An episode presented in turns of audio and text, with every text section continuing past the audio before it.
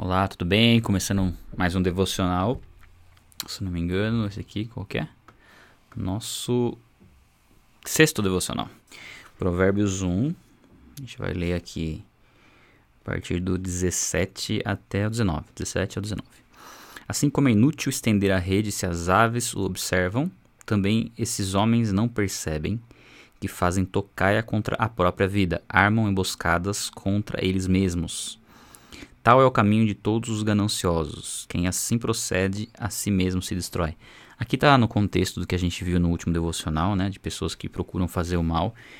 E o que ele diz aqui é que esses homens eles fazem uma armadilha para si próprios, né? Quem busca fazer o mal está fazendo na verdade o mal contra si próprio, porque uma vez que a justiça de Deus é perfeita, é, nenhuma injustiça fica impune, nenhuma maldade fica impune. Ela sempre vai trazer uma consequência proporcional à maldade feita para aquele que a fez. Né? E é um princípio assim, eu já comentei algumas vezes através de alguns áudios no Telegram.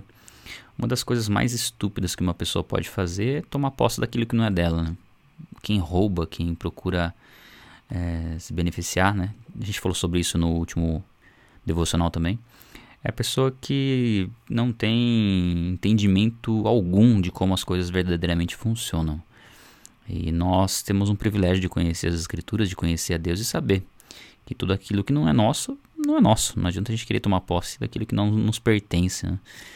E é, assim, se, todos, se todas as pessoas tivessem né, esse entendimento, como o mundo seria um lugar diferente, porque hoje a gente vê que a, o maior motivo de de mortes e, e, assassinatos é por conta e roubos também, né? É por conta das pessoas tentarem se apoderar de algo que não é delas, né? Tentarem tomar posse de algo que não é delas. E muitas pessoas são tentadas a, a fazer isso por conta da, do, de com quem elas convivem, né? Por conta daquilo que elas é, se alimentam. as companhias, as más companhias corrompem os bons costumes, isso é fato. Então, creio que nesse ponto nos alerta para a gente rever com quem a gente está andando, né? Isso é um ponto importante.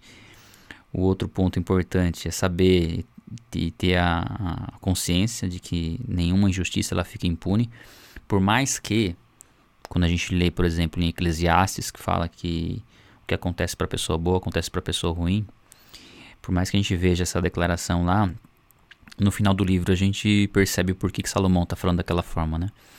Porque existe uma eternidade, existe algo que acontecerá após a morte, existe um juízo de Deus que julgará todas as coisas. Então, nós não temos condições de ver a justiça plena se, né, se manifestando, porque nós estamos ainda num, vivendo aqui na Terra. Né?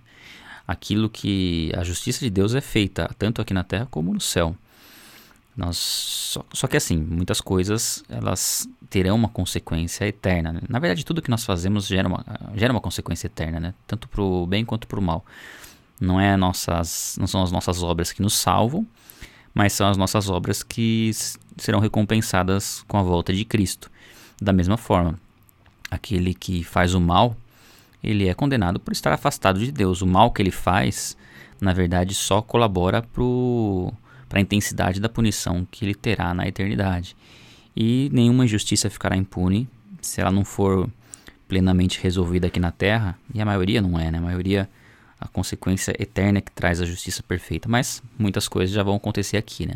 A lei de semeadura ela funciona tanto para nossa vida terrena com, como para aquilo que a gente vai é, encontrar na eternidade.